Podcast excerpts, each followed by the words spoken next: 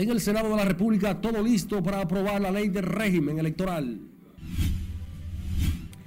En el Congreso Nacional invitan a la Comisión de los Derechos Humanos a colocarse también del lado de las víctimas de los antisociales. Director de Migración niega exista una mafia en la frontera con Haití para cobrar peaje a los haitianos ilegales y advierte continuarán las deportaciones. En Dajabón, autoridades se reúnen con comerciantes de carnes del mercado tras bloqueo en paso del puente fronterizo. Presidente Abinader encabeza graduación de cadetes de la Fuerza Aérea. Médicos recomiendan a los dominicanos redoblar medidas de higiene ante hallazgo de bacteria cólera en Río Isabela. Productores garantizan abastecimiento de pollo y cerdo para Navidad y Año Nuevo. Ventas comienzan a incrementarse. En el plano internacional, se elevan a 26 los muertos en Perú en medio de los enfrentamientos entre manifestantes.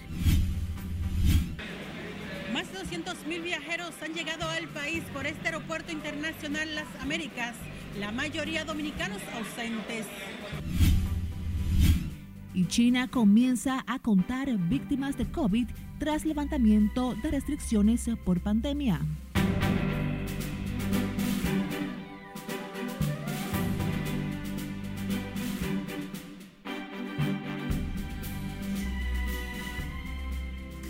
Martes 20 de diciembre. Gracias por regalarnos su tiempo. Iniciamos la primera emisión informativa de Noticias RNN. Graciela Acevedo les saluda. Iniciamos de inmediato esta emisión con la comisión especial que presentará esta tarde un informe favorable para la aprobación de la ley de régimen electoral. Nuestro compañero Nelson Mateo está en directo y nos tiene los pormenores. Adelante, Mateo. Buenas tardes para ti. Muy buenas tardes, tal y como tú afirmas, en el Senado de la República todo está listo para conocer esta tarde el informe favorable eh, de la ley del régimen electoral, tal y como lo ha advertido el senador Ricardo de los Santos, quien ha dicho que tras haber recibido la opinión de la mayoría de los partidos políticos, se concluyó el informe que será presentado en la sesión de este martes, de acuerdo a Ricardo de los Santos, titular de la comisión, y el vicepresidente del Senado de la República, Santiago Zorrilla, hay tiempo y consenso suficiente para aprobar esas leyes electorales electorales antes de cerrar el año. Sí, fíjate, nosotros eh, eh, le hemos dado prioridad a la ley de régimen electoral precisamente porque estábamos eh, abocados allá a un año preelectoral donde se van a iniciar los procesos. Entonces nosotros entendemos que es de mayor prioridad ahora en este momento lo que es la aprobación de lo que es la ley de régimen electoral. Esas son dos piezas muy importantes que el pueblo dominicano ha estado esperando y que se aprobaron la gestión pasada pero que no llegaron las expectativas a lo que el pueblo esperaba. Lo que indica que tenemos que ahora trabajarla para que llegue a llenar la expectativa del pueblo y sea lo, lo adecuado real para el presente y el futuro de nuestro pueblo. Yo creo en el voto obligatorio, yo creo en el financiamiento 100% público, creo en, en medidas sumamente duras para respetar la ley, para reducir al máximo el clientelismo en la República Dominicana. Yo creo que el nivel de gastos que se, eh, eh, se gastan en una campaña es irracional. Los congresistas esperan aprobar hoy la normativa electoral en dos lecturas consecutivas y ya el 28 de este mismo mes de diciembre que la Cámara de Diputados pueda hacer lo propio, quedando pendiente la ley de partidos y agrupaciones políticas tan demandadas por órganos de la sociedad civil y la propia Junta Central Electoral que ha dicho que estas normativas son fundamentales para garantizar el éxito y la transparencia de los comicios del 2024. De mi parte es todo por el momento. Regreso contigo al CEP de Noticias. Gracias por este informe, Nelson Mateo, desde el Senado de la República. El presidente Luis Abinader encabezó este martes la vigésimo primera graduación de cadetes de la Fuerza Aérea Dominicana, promoción mayor general piloto Juan Nepomuceno Ford Pérez, donde se invistieron 29 oficiales, de las cuales tres son mujeres y tres de nacionalidad extranjera. Conectamos ahora con Laura Lamar, que nos amplía en directo desde la base aérea de San Isidro. Adelante, Laura. Gracias, buenas tardes. Los nuevos oficiales que se graduaron con una licenciatura en ciencias aeronáuticas también reciben el rango de segundo teniente. Recibimos 29 graduados femeninas y 26 masculinos. El jefe de Estado tomó el juramento de los 29 nuevos oficiales, les colocó las alas correspondientes a su especialidad y entregó los sables de mando. Levanten su mano derecha. Juren ustedes por Dios, por la patria y por su honor, defender la independencia de la República, su constitución, sus leyes y reglamentos, ser leales a las instituciones, sus principios y obedientes a sus superiores jerárquicos, llegando al sacrificio para ofrendar sus vidas, si fuera necesario, en interés de la patria? ¡Sí, juro! Si así lo hicierais, que Dios os premie, si no, que la patria y las instituciones os los manden. El director de la Academia Aérea, coronel piloto Rafael Emilio Ferrera Sánchez, instó a los graduados a aplicar sus conocimientos y capacidades en beneficio de la patria y apegados a los principios militares. Este momento refleja la feliz culminación de un arduo proceso formativo, trazando al mismo tiempo el punto de partida de sus carreras militares como oficiales de esta Fuerza Aérea de República Dominicana. Quiero por igual extender mis felicitaciones a los cadetes de los hermanos países del Salvador, Honduras y Panamá. Ha sido un honor acogerlos y formarlos. Sin duda alguna, su paso por la academia creo lazos que durarán toda la vida y fomentarán la interacción militar entre nuestras fuerzas militares. Buenos días, señor presidente. Bienvenido a la Academia Aérea.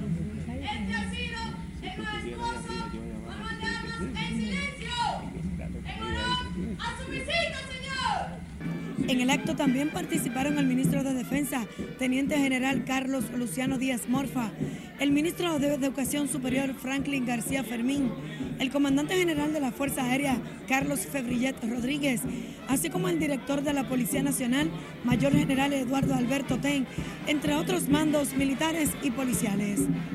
Cadete de cuarto año Daniel Bordán Mercedes, Fuerza Aérea República Dominicana. Primer pelotón comanda. Cadete de cuarto año, Valdés Vázquez. Los cadetes graduados recibieron becas para estudios en el extranjero y dispositivos electrónicos, así como obsequios y otras condecoraciones. De mi parte es todo retorno al estudio. Gracias, Lauri, por estos detalles desde la base aérea de San Isidro. Seguimos con el Instituto Nacional de Tránsito y Transporte Terrestre, Intrant, inició los operativos de inspección visual vehicular en paradas de autobuses del Gran Santo Domingo como parte de las acciones de prevención de accidentes de tránsito por los desplazamientos de las festividades navideñas. Juan Francisco Herrera nos cuenta más. Que eso continúe año tras año, gobierno tras gobierno. Con el objetivo de que los usuarios puedan desplazarse a sus destinos con seguridad, el Intran realiza operativos de inspección de los neumáticos, luces y otras partes técnicas de los autobuses, de las terminales del Cibao. Y son medidas que yo la veo muy bien tomadas, es preferible para eh, contrarrestar el tipo de inseguridad, el mal manejo que existe hoy en día en las autopistas. Esta iniciativa es valorada por los controles de las rutas, ya que no solo se protege la vida de los pasajeros, sino también de los choferes. Para nosotros tiene mucha importancia porque eso nos ayuda a nosotros a mantener los choferes a raya con su licencia al día, los autobuses con su seguro y la goma en buena condición. Pero además el funcionamiento de los parabrisas, verificación de las licencias de conducir, entre otros de los autobuses de transporte urbano e interurbano en diferentes paradas. La mica de atrás, eso tienen ellos que corregirlo, los vehículos que andan sin mica atrás Tú no sabes cuando un vehículo te frena adelante, cuando se va a meter para cambiar para otro carril. ¿Eso provoca accidentes? Claro, maestro, porque no tiene direccionales. ¿Me entiende? ¿Cómo usted sabe yo que vaya delante de usted que yo voy a frenar de golpe? O que voy a coger otro carril o voy a rebasar. El Intran recomienda a los choferes usar cinturón de seguridad obedecer los límites de velocidad en la carretera y otras normativas establecidas por la ley. Juan Francisco Herrera, RNN. El director de Migración negó este martes la existencia de una mafia que opera en la frontera con Haití para cobrar un peaje a los haitianos indocumentados que pasan por el puesto fronterizo en motocicletas. Tenemos en directo a Scarlett Wichardo con detalles desde el centro de acogida del vacacional de Jaina. Adelante, Scarlett, cuéntanos. Gracias, buenas tardes. El director general de Migración advirtió que no cederán a las presiones internacionales y que por el contrario continuarán con las deportaciones de indocumentados en la geografía nacional. Nosotros somos un país soberano y nosotros tenemos que vamos a actuar de acuerdo a nuestra ley. Venancio Alcántara respondió a las denuncias del alcalde de Dajabón, Santiago Riverón, y defendió la transparencia de los operativos migratorios. Si el alcalde de Dajabón dijo que entran 10 y salen 100, creo que él está siendo muy desconsiderado con relación a lo que es el trabajo que realmente se está haciendo. No es verdad eso, es posible que entren 100 y salga uno o dos, porque la frontera tiene mucha fragilidad. El funcionario reiteró que los trabajos de interdicción contra extranjeros ilegales se realizan en cumplimiento a las políticas migratorias del gobierno y garantizó que han reparado centros de retención como el de Jaina. Nosotros reparamos las naves hace dos semanas y ya ellos mismos le pusimos seis duchas para que se bañen y eh, instalamos baños inodoros y ya hubo que quitar los inodoros y quitar la tapa y dejarlos como baños de cárcel. Y las llaves, ellos las, han roto todas. Ellos cogen la llave y las rompen, la despegan. Entonces, es una situación difícil porque a veces nos acusan que ellos están en condiciones infrahumanas, pero si rompen la llave y rompen los baños, entonces yo realmente eh, no sé qué se puede hacer porque tenemos que tratar humanamente, no podemos maltratarlos. Ellos están ahí como ellos quieran y hacen lo que les da la gana, fundamentalmente. En los últimos meses, de acuerdo con datos oficiales, se han deportado 67 mil haitianos al vecino país. Ando detrás de una persona que tengo tres muchachos de ella en, mi casa. Y, es una señora. Ella?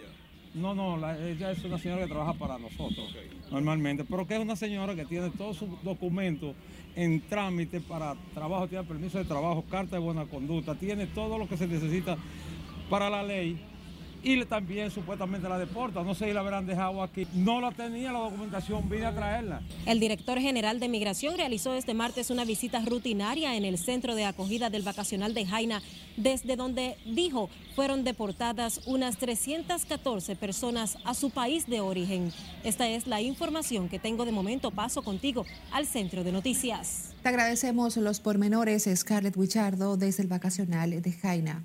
La Dirección General de Pasaportes se presentará ante el Congreso Nacional un proyecto de modificación a la Ley 549-70 que crea la institución a fin de eficientizar los servicios que contempla una serie de beneficios para los dominicanos que requieren el documento de viaje. En uno de sus considerandos, la pieza establece que se hace necesario que el país continúe avanzando en la eficiencia de la emisión del pasaporte dominicano, por lo que debe evolucionar de la libreta al pasaporte electrónico.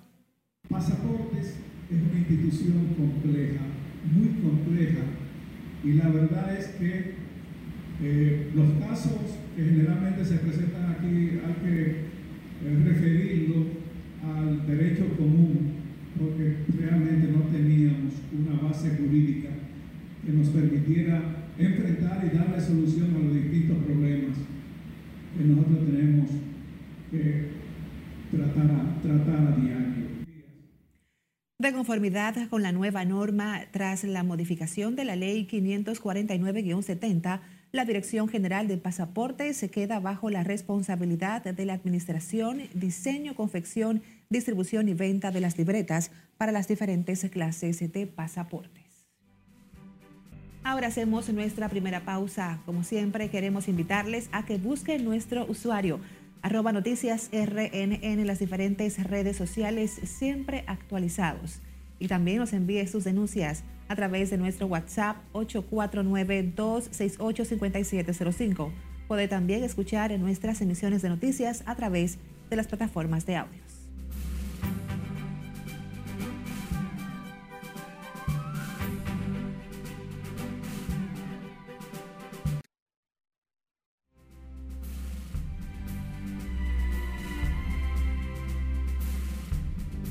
Abrimos la ventana al mundo. El presidente de la Sociedad Interamericana de Prensa, Michael Grispon, condenó el asesinato del periodista haitiano Franklin Tamar e instó a los gobiernos de América Latina a combatir el problema ante el agravamiento en 2022. Sarina Ravelo nos muestra estas y otras informaciones en el resumen internacional de RNN. El comunicador Tamas es la novena víctima en Haití en lo que va de año, por lo que el presidente de la Sociedad Interamericana de Prensa insta a los gobiernos de América Latina a combatir el problema. Tamar tenía 38 años, dirigía los espacios Compa Compa y Sábado Cultural en Radio Solidarité y murió camino al hospital luego de ser tiroteado por individuos que viajaban a bordo de una motocicleta cerca de su casa en el centro de Puerto Príncipe. Se elevan a 26 los muertos en Perú en medio de los enfrentamientos entre manifestantes y las fuerzas de seguridad en la región sureña de Arequipa. Los ciudadanos exigen la renuncia de la presidenta Dina Boluarte, el cierre del Congreso y que se adelanten las elecciones. Los enfrentamientos se produjeron luego de que las fuerzas de seguridad se dispusieran a reabrir un tramo de la carretera panamericana sur que llevaba 13 días bloqueado. Las autoridades de Guatemala decomisaron más de dos toneladas de cocaína que era transportada en un submarino que se desplazaba por aguas del Océano Pacífico.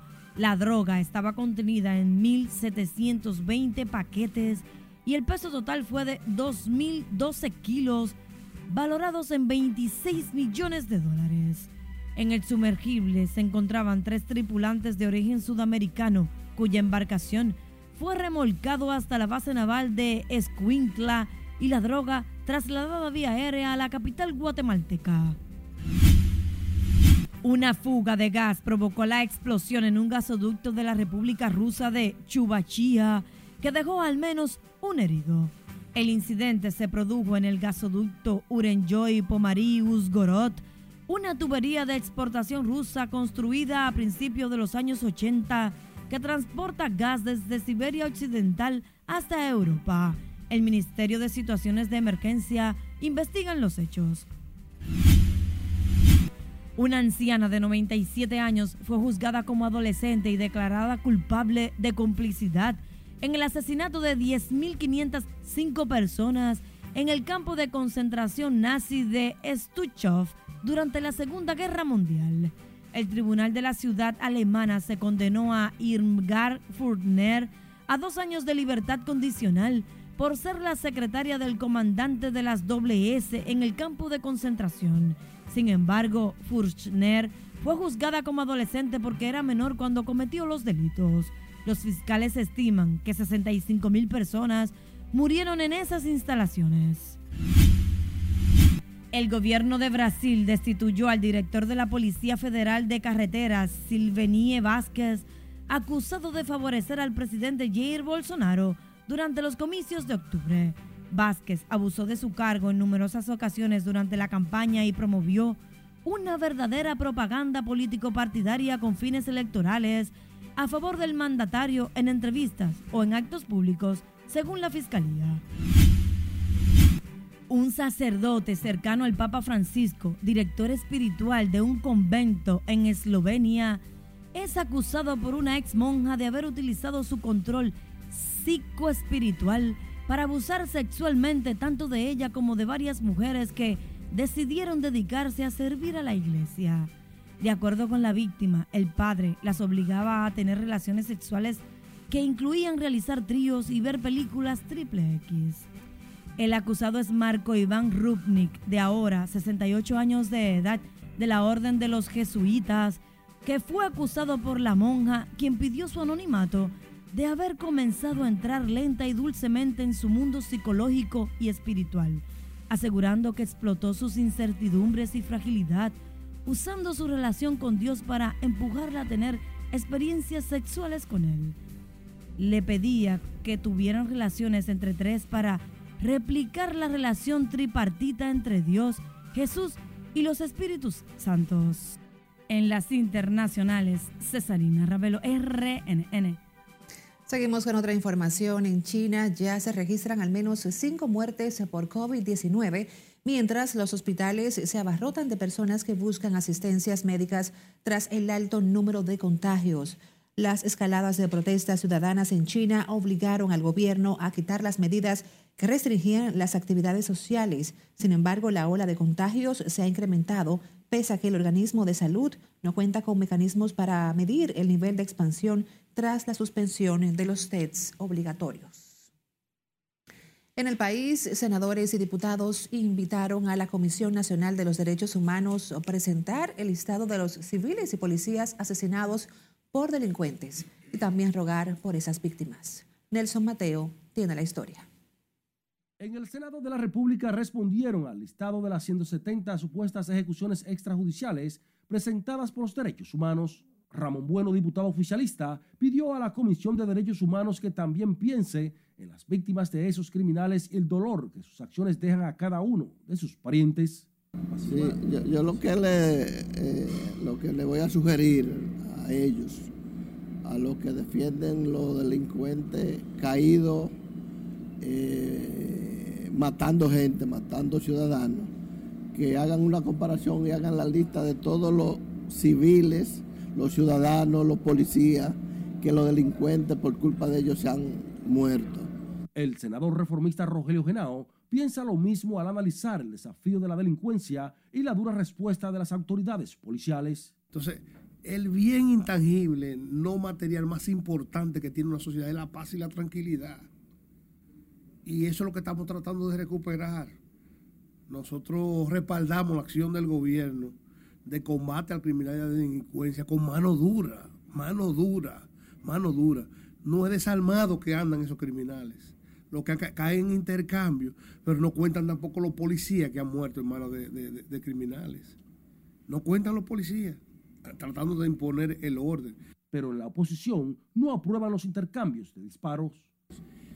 La sociedad ha estado reclamando respuesta y quizá por eso la sociedad no, no ha sido más ácida con el tema de, de los intercambios de disparos. Sin embargo, no es eso lo que la sociedad espera. Genao insiste en que la delincuencia es un problema que no se debe descuidar. Que hay que llevar las dos estadísticas. Los que han caído a manos de los criminales delincuentes y los delincuentes que han caído. Hay que ver. Yo pienso que las estadísticas de los ciudadanos afectados por la criminalidad y delincuencia es mucho más. Es mucho más. Y los policías que han caído son mucho más. Son mucho más y muchas veces eh, con, con, un poco, con muy poco reconocimiento y muy poca honra. La Comisión Nacional de Derechos Humanos dijo que al corte de diciembre, lo que va de año, la policía ha ejecutado 170 personas en supuestos intercambios de disparos. Nelson Mateo, RNN. El Parque Enriquillo, ubicado en la emblemática Avenida Duarte del Distrito Nacional, se ha convertido en escenario de prostitución, donde la mayoría que lo ejerce son las mujeres de nacionalidad haitiana. Catherine Guillén visitó el lugar y nos cuenta más. No, porque hay mujeres que se, se la andan buscando y dirían ellas que dirían están dando lo de ellas. El emblemático lugar que acoge a niños, jóvenes y comerciantes de la zona se ha convertido en plaza de prostitución y delincuencia luego de que cae la tarde. Así lo denunciaron algunos lugareños que hoy se encontraban en el lugar. Se han dejado que yo han dejado que ellos cojan el país para ellos porque esto es un parque bueno recrearse aquí y, y se están viendo cosas que no deben de verse nunca. El parque, ubicado al frente de un cuartel policial, es lugar donde las féminas, en su mayoría haitianas, ofrecen servicios sexuales a hombres que pasean por el espacio. Bueno, eso es normal, usted me entiende, porque la prostitución donde quiera siempre está. Pero creo que está mal de que, te, eso así. La presencia de esas trabajadoras sexuales ha empañado el buen ambiente del parque, ya que son muchas las familias que deben retirarse del lugar para proteger a sus hijos. No, no, no, eso está muy, muy descompuesto, muy descompuesto. Está eso, eso no sirve así. Aquí hay que ponerle régimen a la, a la cosa, porque es que eso no puede seguir así. Los haitianos haciendo lo que les da la gana aquí, eso no puede ser.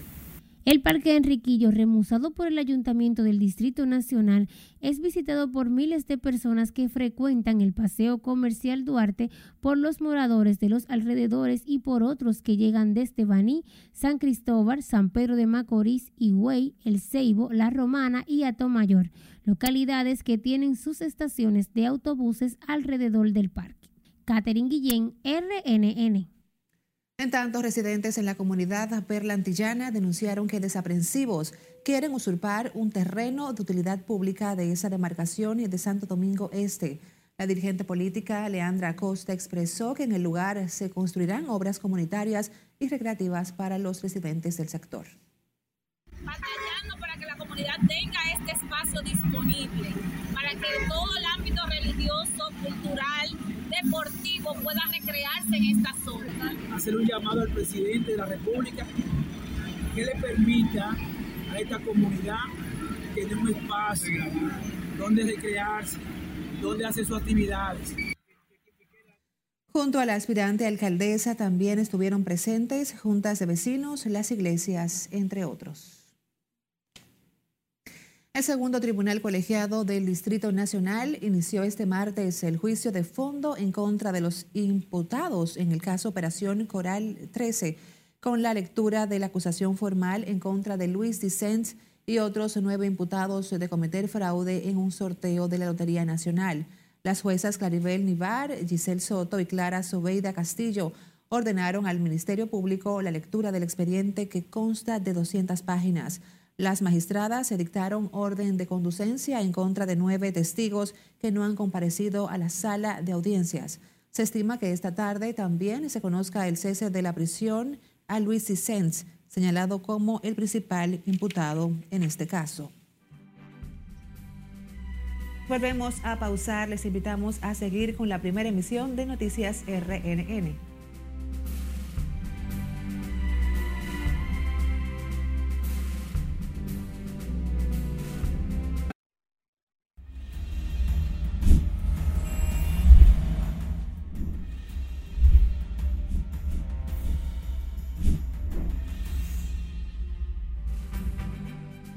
Robos en distintas partes del país y accidentes de tránsito que quedaron captados en cámaras y se hacen virales en las redes sociales.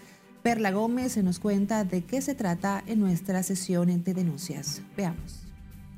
Damos inicio con este fílmico captado por cámaras de seguridad, donde muestra las acciones de un ladrón que entra a robar a una cabaña situada en la colonia Kennedy Española en Constanza. Según informaciones dadas por el propietario de la casa, el sujeto lleva siete meses entrando en esta y robando. Asimismo, dice que las autoridades hacen caso omiso a la denuncia. En el audiovisual se puede observar cómo el ratero se trepa en una de las paredes cerca de una ventana, buscando la manera de entrar en la cabaña. Este logra su cometido y entra por la terraza hasta llegar a la sala. Otro video captó el momento en el que un motor impactó a alta velocidad una jipeta de color blanco en una intersección con la calle Capotillo ubicada en la calle Duarte, en Loma de Cabrera. El joven se encuentra en estado delicado de salud tras accidentarse mientras conducía la motocicleta. Dos personas perdieron la vida y una mujer resultó gravemente herida durante un choque de frente entre motocicletas en el residencial Los Multi del municipio de Villa Altagracia. Los fallecidos fueron identificados como Juan Gabriel Brito y Daniel Montero, ambos de 44 años de edad, quienes residían en el barrio Las Delicias y Puerto Rico de ese municipio. Y finalizamos con el momento en el que dos hombres encapuchados y armados irrumpen en una lavandería en Bonao provincia Monseñor Noel. Los individuos llegaron al lugar a bordo de un carro Hyundai Sonata de color gris, conducido por una tercera persona que lo estacionó al lado del local. Al entrar a la lavandería, los asaltantes forzaron por los cabellos a tres dependientes y rápidamente salieron del local. Aparentemente no les dio tiempo de robarse nada. Recuerde que usted puede enviarnos sus denuncias o reportarnos sus inquietudes nuestra línea 849-268-5705. Perla Gómez, RNN. Las autoridades civiles y militares se reúnen con los comerciantes de carnes del mercado, quienes este lunes cerraron el paso por el puente fronterizo con Dajabón en protesta por la resolución de salud pública que prohíbe la venta de algunos derivados de la carne de cerdo y res en esa zona limítrofe con Haití. Allá se encuentra nuestro corresponsal de la zona, Domingo Popoter, y nos amplía. Luego de que los miembros de la Asociación de Vendedores de Capas, Vísceras y otros derivados de la carne de cerdo bloquearan con camiones la calle principal que da acceso al puente fronterizo, paralizando el cruce de decenas de camiones haitianos que iban a su país cargados de mercancías, este martes se llevó a cabo una reunión en los salones del Ayuntamiento de Dajabón para ponerse de acuerdo y que se permita dicha venta a los carniceros y comerciantes. Pero estamos claros que quien dispone y autoriza esa, esa, esas carnes para ser consumidas somos nosotros, salud pública. El transporte ya es otra cosa, que hay que estar claro con eso. Nosotros estamos claros con eso. Se le va a proporcionar todo lo, necesario para que, para que se pueda comercializar. Aseguran los miembros de esta asociación que llevan más de tres décadas dedicado a este tipo de actividad para ganarse el sustento de sus familias, que ellos se someterán a las normas que exige salud pública. La gobernadora Milagro Rosalba Peña, coroneles del ejército y el CESFRON estuvieron presentes en dicha reunión. Los carniceros y otros comerciantes afectados por la prohibición de salud pública aseguran que ya todo ha quedado claro y que ellos cumplirán con dicho compromiso. En la provincia fronteriza de Dajabón, Domingo Popoter, RNN. Médicos recomiendan a la población redoblar las medidas de higiene contra el cólera y así evitar contagio de la grave enfermedad de la que ya se han confirmado cuatro casos en el sector La Sursa del Distrito Nacional. Clorar el agua, lavar y cocinar bien los alimentos son de las medidas preventivas recomendadas por las autoridades sanitarias. Eso conlleva a que los ríos, las orillas de estos ríos estén contaminados, donde quiera que haya agua. Hay un factor muy importante. En los lugares donde no tienen acceso al agua, hay problemas con la higiene y por ende con la salud. Es importante que en cada casa de un dominicano exista el acceso al agua. El agua es lo principal en la vida. Recordemos que el cólera se transmite por el consumo de agua o alimentos contaminados y los pacientes presentan cuadros diarreicos severos. Las autoridades de salud mantienen un cerco epidemiológico tanto en la Sursa como en la frontera con Haití, de donde provino la mortal enfermedad.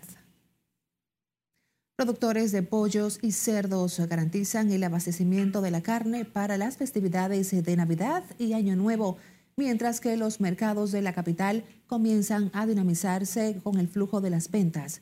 Nuestra compañera Margaret Ramírez tiene los detalles en directo desde la Feria Ganadera. Buenas tardes, Margaret. Cuéntanos.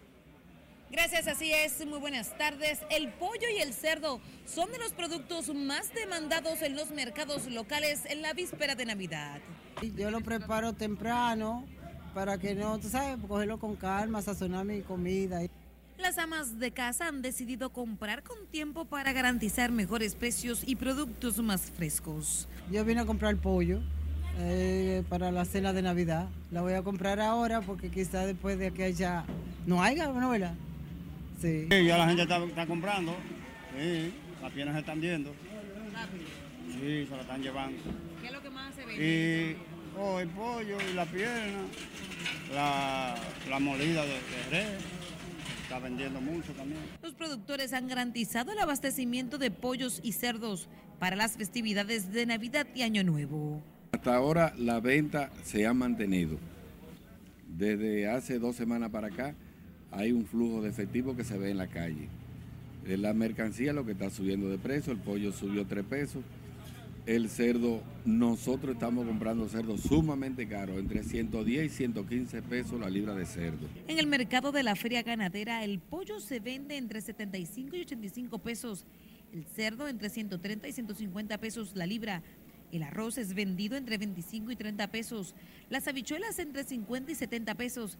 Sin embargo, el guandul subió 10 pesos, por lo que se oferta a 100 pesos la libra. Nos estamos activando hoy. Cuénteme de eso. No, está todo en buen precio. Aquí venimos por eso. ¿En buen precio? Sí. ¿Y usted ha comenzado a comprar? Ya comenzamos, ya comenzamos. ¿Con qué usted comenzó? Bueno, estamos comprando la pierna, después la costillita, ahorita compramos cebolla, ajo, lo que hay. En tanto, los diferentes víveres que son utilizados para la elaboración de los pasteles en hoja mantienen sus costos sin variación. Los ciudadanos llaman al gobierno a mantener la estabilidad de los precios para garantizar una Navidad en familia. Es todo lo que tengo por el momento. Retorno contigo al estudio. Gracias por este reporte, Margarita Ramírez. Cientos de niños limpiabotas fueron agasajados durante una cena navideña organizada por el comunicador Jimmy Duval con el apoyo de organizaciones públicas y privadas en San Juan. Julio César Mateo nos informa. Se trata de la versión número 30 de la cena navideña que cada año realiza el filántropo Jimmy Duval. El mensaje es que se alejen de cualquier tipo de vicio y que la pobreza no nos da razón a no ser hombres de bien en el mañana. Y esa es una de las razones que también le inculcamos a través de los padrinos que ustedes están viendo aquí. El tradicional encuentro tiene como finalidad juntar y brindarle una cena navideña y otros obsequios a los niños más pobres de San Juan. Es una actividad realmente muy hermosa y muy bonita para estos niños pobres de diferentes sectores de la provincia de San Juan. Así que este es un acto hermoso con todos estos niños eh, y ojalá que pueda hacerse cada día mayor. Al participar en el Agape, personalidades de San Juan destacan la importancia de que los niños y jóvenes que viven en extrema pobreza sean tomados en cuenta. Esta fiesta llena de alegría a estos niños que muchas veces no tienen con qué festejar la Navidad en sus hogares. Estamos contribuyendo con un granito de arena, repetimos, para llevar alegría y felicidad a estos niños. Otros aprovecharon la ocasión para exhortar a la población a actuar con prudencia y moderación durante las fiestas de Navidad y Año Nuevo. Es que tomemos esta fiesta con prudencia, con sabiduría y en familia. Que no nos llevemos de las, de las alegrías del momento, seamos prudentes con el alcohol y pensemos en que esto es una fecha del nacimiento del niño Jesús que la pasemos en familia. Organizadores y patrocinadores de la cena navideña para limpiabotas de San Juan dijeron esperar seguir recibiendo apoyo para ampliar cada año el número de beneficiarios de esta iniciativa. En San Juan de la Maguana, Julio César Mateo, RNN. Y más de 200 mil pasajeros han arribado al país este mes por el Aeropuerto Internacional Las Américas, registrando un mayor incremento hoy, Día del Dominicano ausente. Nuestra compañera Siledis Aquino desde la importante terminal aérea nos amplía. Adelante, Siledis. Buenas tardes, así es. Dominicanos con años fuera de su país han llegado a su tierra para festejar Navidad y Año Nuevo con sus familiares. Familia, totalmente familia. Cumpleaños de la mamá de nosotros y a pasarla bien. Con besos, abrazos y regalos diversos serán recibidos los dominicanos ausentes en su día. Es la primera vez y queremos playita y, y relax. Y, y bebernos unos costelcitos también y aprovechar el calor que en España hace mucho frío ahora. Vamos a, a, celebrar con la familia las Navidades y el Año Nuevo y a beber ron, a comer lechón. Este mes solo por el Aeropuerto Internacional Las Américas han ingresado a República Dominicana más de 200 mil extranjeros, la mayoría criollos. Hemos estado rompiendo récords. En lo que va de mes ya tenemos más de 230 mil pasajeros que se han trasladado a través de este Aeropuerto Internacional de las Américas y tenemos la expectativa de cerrar con más de 500 mil pasajeros. Para atender el elevado flujo de viajeros, las autoridades han adicionado más de 600 colaboradores También recomiendan usar tecnología como AutoGate para registrarse y evitar filas. A que se registren en el AutoGate. Ese servicio consiste en registrar su pasaporte y no tendrá que hacer fila en los aeropuertos en el Aila y Santiago, que son los aeropuertos que contamos con esta tecnología. Con sus maletas en manos, los dominicanos también cargan el dinamismo y calor humano que les caracteriza. Ay, apagandía y a coger mucho calor, que hay mucho frío allá. Las autoridades de este aeropuerto internacional Las Américas esperan lleguen al país más de medio millón de viajeros por esta terminal aérea. Por el momento son los detalles que les tengo. Ahora retorno con ustedes al set de noticias. Gracias, Siledis Aquino, por compartirnos estas buenas nuevas.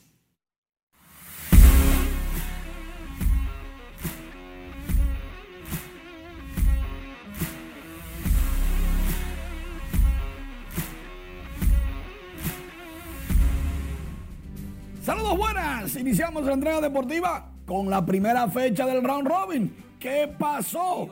¿Y de qué se habla? Bueno, los Tigres del Licey, gracias a Jorge Alfaro, conectó cuadrangular de dos carreras en la parte baja de la octava entrada. El juego se colocaba 7 por 1, así terminó. Los Tigres del Licey dando primero a las Estrellas Orientales. Hoy los azules viajan a San Francisco de Macorís. Se enfrentan a los gigantes desde las 7 de la noche. Recuerden que están jugando en el round robin los dos mejores equipos de la liga más los dos santos de la liga. Jamer Candelario conectó cuadrangular en la parte alta de la novena entrada. Esa fue la segunda de las estrellas. Decían que Jamer no debió de llegar a las estrellas porque las Águilas y el Licey pedían primero o escogían primero. Pero esos equipos se fueron por picheo. Ahí está Jamer demostrando que él sí tiene la categoría y lógico es grandes ligas de jugar y reforzar porque de que batea, batea. Eso sí, el otro partido que fue en el estadio Cibao, solamente se vieron carreras de un solo lado. Geraldo, Geraldo Perdomo consiguió dos dobles y un sencillo, remolcó un par de carreras, el juego terminó 9 por 0. Las Águilas blanquearon otra vez a los gigantes que tienen una alineación, pero que mete miedo, pero a veces se le olvida batear. Vamos a aprovechar que estamos en pelota y calentamos. Dice Germín Mercedes, está en la Roma, que lo que hay es bobo, que lo que está es en sancocho y que no le den plato, que se lo echen en algo más grande, que no comen plato, etcétera, etcétera. Los fanáticos del Licey dicen que qué bueno que él tenga eso, que ni se aparezca por el Licey, que ellos no lo quieren ni ver por aquello de que están ganando. Ay, si estuvieran perdiendo, estuvieran acabando al pobre Germín. Pero nada, es lo que está comiendo, déjenlo comer. Y después se pregunta, ¿por qué no está en Grandes Ligas? Le dicen a Jorge Alfaro, Aquaman. Pero no es de que yo me lo estoy inventando, no. Los mismos narradores y comentaristas del Licey le dicen Aquaman a Jorge Alfaro. Oye, bien. En las redes sociales, el Lido Meme está único. Que quién va a ganar. ¡Ay! Se hizo tendencia anoche lo que decía Franklin Mirabal. Raúl Valdés es un tapaboca. Entonces le hicieron ese meme. Aquí dice el Licey esperando que Junior Ley haga algo. No, así no. El Cibao gigantemente aguilucho. Por aquello de que son los dos del Cibao. Las estrellas dicen, por eso es que yo no quiero saber de liceístas. Caramba, le ganaron. Yo no podía dejarme blanquear de otro equipo. Es que los gigantes son el equipo que más lo han blanqueado. Hay los lobos riéndose. Estos memes son una cosa seria. Felicitamos a los Tigres del Licey por reconocer la carrera de más de 40 años de don Radamés González, narrador específicamente de la cadena de radio. Don Radamés González es un hombre, un profesional, como dirían, como dirían en el buen dominicano, casi perfecto, sin problema con nadie, muy responsable, al pie de la letra cumple con todo. Óyeme, conocerlo y compartir con él, eso es un lujo. Un reconocimiento muy merecido. Así es. Gracias Manuel, como siempre, por ponernos al tanto de los temas más importantes a nivel deportivo. Un hombre de nacionalidad norteamericana denunció que fue víctima de estafa por parte de una dominicana con la que tenía una relación sentimental a distancia en la que gastó más de 80 mil dólares. Welgun Gopet explicó a RNN que le había comprado carro, negocio y le ayudaba con sus hijos, pero trató de darle una sorpresa y fue él el sorprendido al encontrar otro hombre en la casa que pagaba. Um, cambiar mueble, pagar por operación de tetas, uh, compro un carro por ella, pagar la escuela um, de sus hijos, yo hacer todo por ella y ella usarme. Yo, um, este um, octubre 26, yo viene, ella down on the knee para uh, casarte. Y yo diré sí, yo diré sí. Y yo daré 20 mil dólares para abrir, una fetería. El hombre tenía un año de relación con la mujer de San Pedro de Macorís y debió retornar a Estados Unidos con el deseo frustrado de llevarse a la mujer que amaba y con quien vino a casarse. Y así nos despedimos por esta tarde de la primera emisión de Noticias RNN. Graciela ve de nombre del equipo, les desea feliz resto de esta tarde.